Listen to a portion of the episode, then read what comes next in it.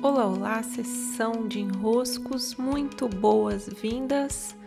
Eu sou Paula Quintão e aqui estamos nós para mais um dos nossos episódios via podcast. Sempre uma alegria recebê-los aqui, também às terças-feiras, pelo canal de vídeos no YouTube. Alguns dos nossos podcasts são também episódios em vídeo por lá.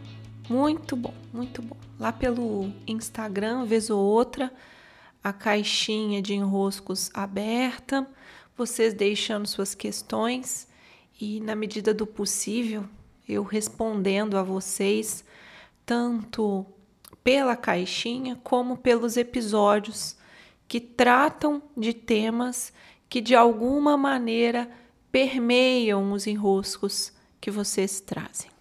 Hoje eu quero comentar sobre o filme que ontem eu fiz a postagem Doze Órfãos Poderosos. Um filme eu assisti pelo Prime da Amazon.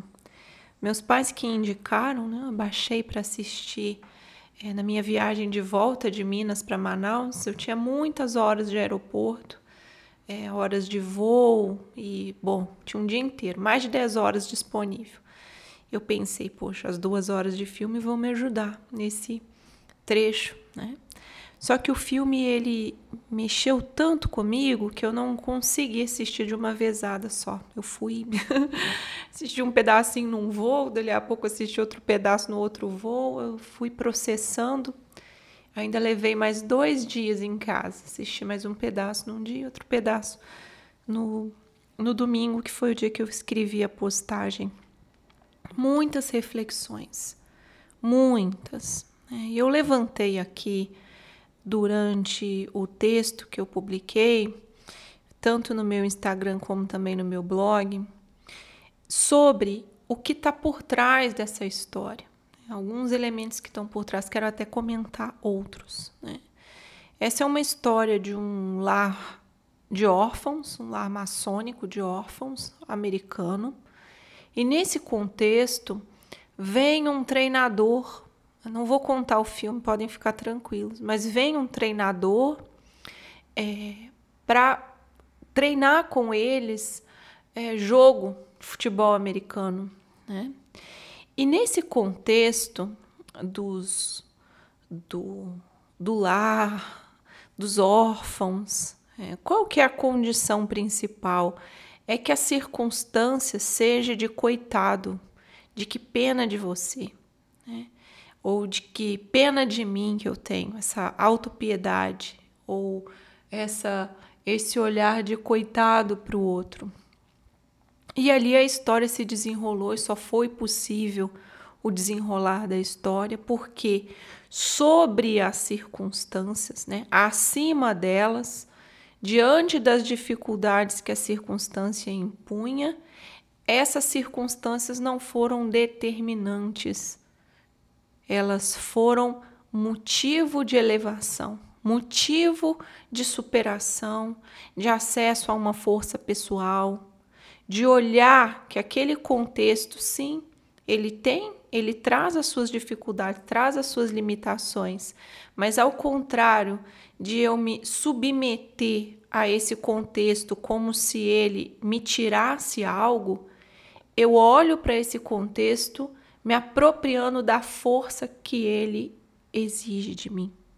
E ao longo da vida, nós vamos vivenciar quantos e quantos contextos, quantos, quantos não já vivenciamos, que algo em nós vai poder escolher entre ser a vítima daquele contexto, se sentir é, como se a vida tivesse te devendo alguma coisa, te dando um contexto que você não gostaria de viver, que você gostaria de devolver para a vida até, né? Dizer, não, olha, errar o endereço, devolva, devolva ao remetente, né? Reclamar disso, achar ruim do que nós recebemos, ou então que é o que vai de fato nos desenvolver e é o que vai de fato nos desenroscar, eu conseguir me apropriar desse contexto, não negá-lo, não querer que ele seja diferente, não não querer brigar com a vida, mas me apropriar do contexto o máximo possível como ele é. Então, me submeter ao contexto e a partir disso eu perceber quais recursos a vida está me pedindo para que eu me eleve a esse contexto, né? para que eu supere esse contexto, para que eu me fortaleça aqui dentro, para que, eu, que eu ganhe desenvolvimento dentro desse contexto. É, existe sempre essa escolha de reclamar, querer devolver ou nos apropriar e desenvolver recursos ali dentro. Essa é uma das análises possíveis do, do filme, mas ali também me chama a atenção o quanto sempre há aquele para lutar contra, aquele para jogar um balde de água fria, aquele para dizer: olha, não vai dar certo. E esse que diz não vai dar certo, que luta contra, ele tem uma função no, na esfera do desenvolvimento que é muito, é, muito importante. Tá? Dentro da cabala, esse, esse outro que torce contra, que joga um balde de água fria, ele é chamado adversário, né? ou mais conhecido como um diabo, um demônio, algo assim, né? Que vai, o Satã, que vai nos dar o contra, mas para que nesse contra eu possa me fortalecer ainda mais. É, ele fica ali dando oposição e diante da oposição eu sou levado a me desenvolver mais. Parece uma lógica um pouco assim, nossa, mas algo vai ser enviado para que eu tenha que me desenvolver. Não, não. Naturalmente a vida vai criar contextos que tem o opositor ali dentro. O que, que é? é um time que não tem o seu adversário. Ele não é capaz de superar os próprios limites. É com um bom adversário, estando ali frente a frente, que nós vamos desenvolver mais e mais nossos recursos, nossos potenciais. Então, aquelas pessoas que vêm com um balde de água fria, praguejando qualquer coisa, dando contra, né? Dizendo uma coisa ou outra bem desagradável. Essas pessoas elas estão ali é, fazendo oposição. É, elas conseguem fazer um espelhamento de algo em nós que talvez vai bater assim no peito e dizer: ó, oh, basta. Ó, oh, não, você está errado. Não vai ser assim não. Eu vou é dar a volta por cima. Não vai ser desse jeito. Né? Eu lembro quando eu fiquei grávida, bem nova, né? Eu tinha 14 anos quando eu fiquei grávida, minha filha nasceu quando eu tinha 15. Então imagino quantas pessoas não vieram me dizer: "Você acabou com a sua vida. Você acabou com a sua vida". Não. Não, não mesmo. É, pelo contrário, eu tive uma oportunidade de ter mais vida na minha vida. Minha vida precisou ser mobilizada com muito mais atenção, com muito mais recurso. Eu precisei me mobilizar para produzir mais recursos, afinal de contas eu tinha uma filha.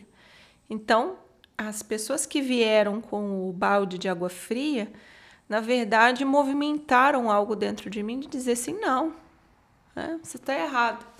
E nesse filme mostra muito bem essa dinâmica. Né? Mostra muito bem essa dinâmica do opositor. Mas eu gostei de chamar atenção para o fato de que, às vezes, quem é o opositor? Nós somos os opositores dos outros. Os outros estão lá superando, estão lá passando suas, suas dificuldades, estão lá batendo cabeça né, para crescer, e nós vamos com um olhar ruim, com uma, um comentário maldoso, com um olhar de, nossa, é diminuindo o feito do outro com olhar ruim mesmo. É preciso ter consciência que o nosso olhar não é sempre bom, que o nosso olhar para o outro às vezes é de assim, de maldade. E esse olhar de maldade em nós abre uma porta na nossa vida para que também a maldade entre. Então, um dos cuidados, uma das atenções, falei muito isso com o Clube dos Impulsionadores, hoje era manhã de alinhamento, Todas as segundas nós temos um alinhamento. Né? Falei muito sobre isso, de assumir essa nossa responsabilidade sobre aquilo que em nós ainda não é olhar bom, que não é pensamento bom sobre o outro, sobre as conquistas do outro, sobre as vitórias do outro. Nós brasileiros sofremos desse mal, em especial o brasileiro sofre desse mal. Ele não torce muito pelo outro, ele sempre coloca ali uma coisinha de ah, isso aqui, mas esse, fulano aqui, isso aqui, isso aqui, isso aqui. Coloca ali uma observação maldosa para tirar o mérito do outro. O outro conquistou, mas ah, mas também para ele é mais fácil. O outro conseguiu, ah, mas ele está acostumado. Ah, mas ele, mas ele é forte, ele consegue. Não. Vamos olhar o outro com o olhar o mais, assim, é, de, de luz possível. Né? Comentários mentais o mais, mais elevados possíveis. Né? Olhar o outro com admiração pela su superação. Né? Então é isso, meus queridos, minhas queridas. Estava com saudade de gravar podcast. Fiquei muitos dias viajando, agora de volta à minha casa e seguindo em trabalhos, né? grande abraço e até!